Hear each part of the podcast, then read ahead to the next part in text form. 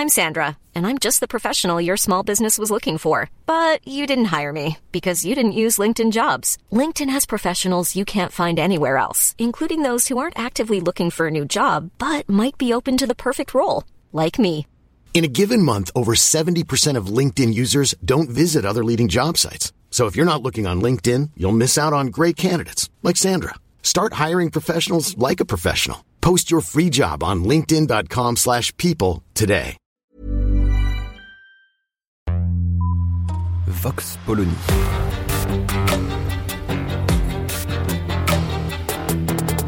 L'actualité vue par la directrice du magazine Marianne, Natacha Polony.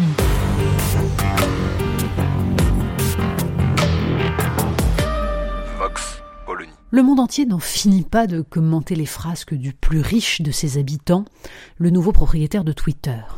Et comble du bonheur pour les éditorialistes de plateau télé, voilà qu'Elon Musk leur offre une nouvelle figure de méchant dont on peut évoquer le nom avec des frissons d'horreur et de dégoût. Ces dernières semaines, c'est même un festival. Prôner la liberté d'expression totale en pleine vague trumpiste, c'était déjà assez élevé sur l'échelle de Richter de la provoque.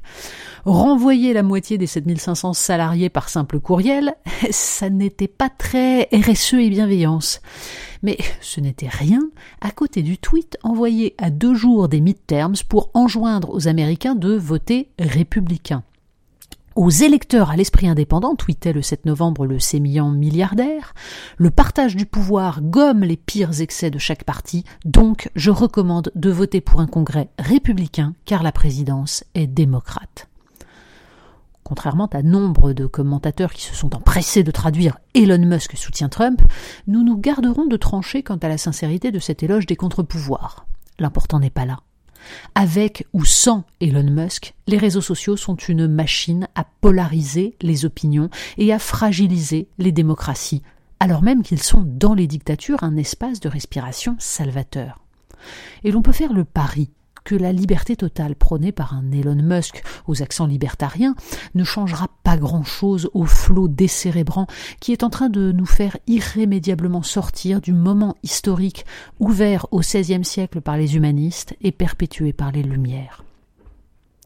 Entendons-nous bien, il ne s'agit pas d'entonner l'ancienne du c'était mieux avant, même si certaines choses indéniablement l'étaient, mais pas toutes, mais de comprendre le modèle sur lequel repose l'économie des réseaux sociaux et la manière dont ce modèle agit sur les individus et les sociétés, en particulier depuis que des générations d'êtres humains sont nés avec ce qui n'a plus rien d'un outil, mais constitue un écosystème. Ceux qui font profession de dénoncer les complotistes en incluant dans cette catégorie quiconque défend des options politiques différentes des leurs, renforçant ainsi l'idée d'un pouvoir confisqué par une caste. Cela ne semble pas comprendre que la mise en valeur des contenus haineux ou des fausses informations sur les réseaux sociaux n'est qu'une dimension du problème, et sans doute même une conséquence du phénomène beaucoup plus tragique et inquiétant de l'imposition des pulsions et du narcissisme comme nouvelle norme comportementale. Un adolescent américain passe plus de 7 heures par jour devant un écran. En France, la moyenne pour les 6-17 ans est de 4 heures et 11 minutes.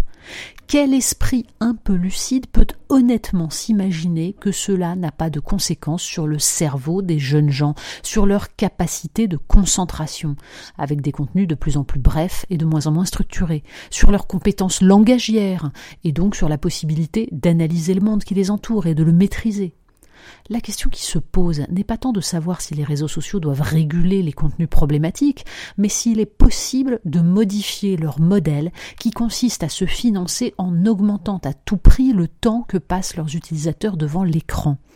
Les révélations de Frances Hogan sur le refus par Facebook de prendre en compte les données scientifiques prouvant qu'Instagram a un impact délétère sur l'image que les adolescents, en particulier les filles, ont d'eux-mêmes, sont déjà rangées aux oubliettes.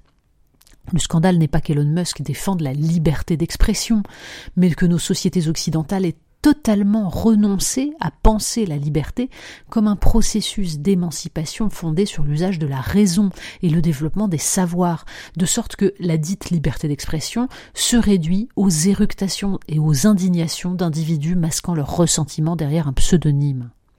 Les principaux dirigeants des GAFAM sont tout sauf des démocrates. Ils ont construit leur empire sur l'optimisation fiscale et les subventions de l'État américain et considèrent que leur puissance leur donne la légitimité et l'efficacité pour faire le bien de l'humanité. Mais quelle politique s'y est véritablement opposée? En France et en Europe, nous avons laissé se constituer ces monopoles. L'idée de souveraineté numérique semblait, il y a seulement quelques années, baroque et ringarde. Et depuis le discret accord de mars 2022 entre l'Union européenne et les États-Unis, le travail titanesque de protection des données des citoyens européens a été jeté aux orties par Ursula von der Leyen en échange de gaz naturel liquéfié américain. Les injonctions contradictoires sont permanentes. L'éducation nationale met en garde contre l'abus d'écran, mais demande aux professeurs de basculer toujours plus vers le numérique en déroulant le tapis rouge aux GAFAM, comme si l'urgence n'était pas de former des esprits rationnels plutôt que des consommateurs pulsionnels.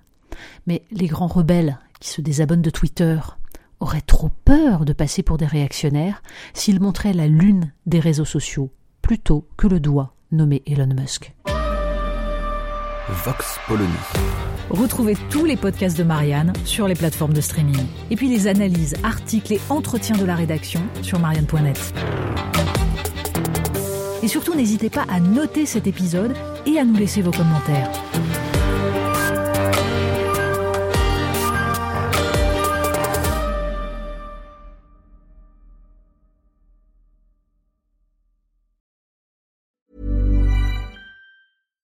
When you make decisions for your company, you look for the no-brainers. And if you have a lot of mailing to do, stamps.com is the ultimate no-brainer. It streamlines your processes to make your business more efficient, which makes you less busy. Mail checks, invoices, legal documents, and everything you need to keep your business running with stamps.com.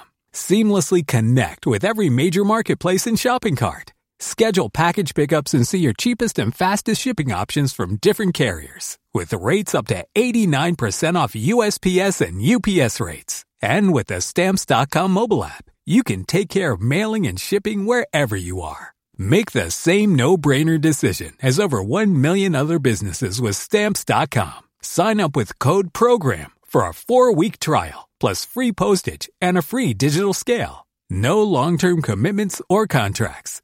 That's stamps.com. Code program.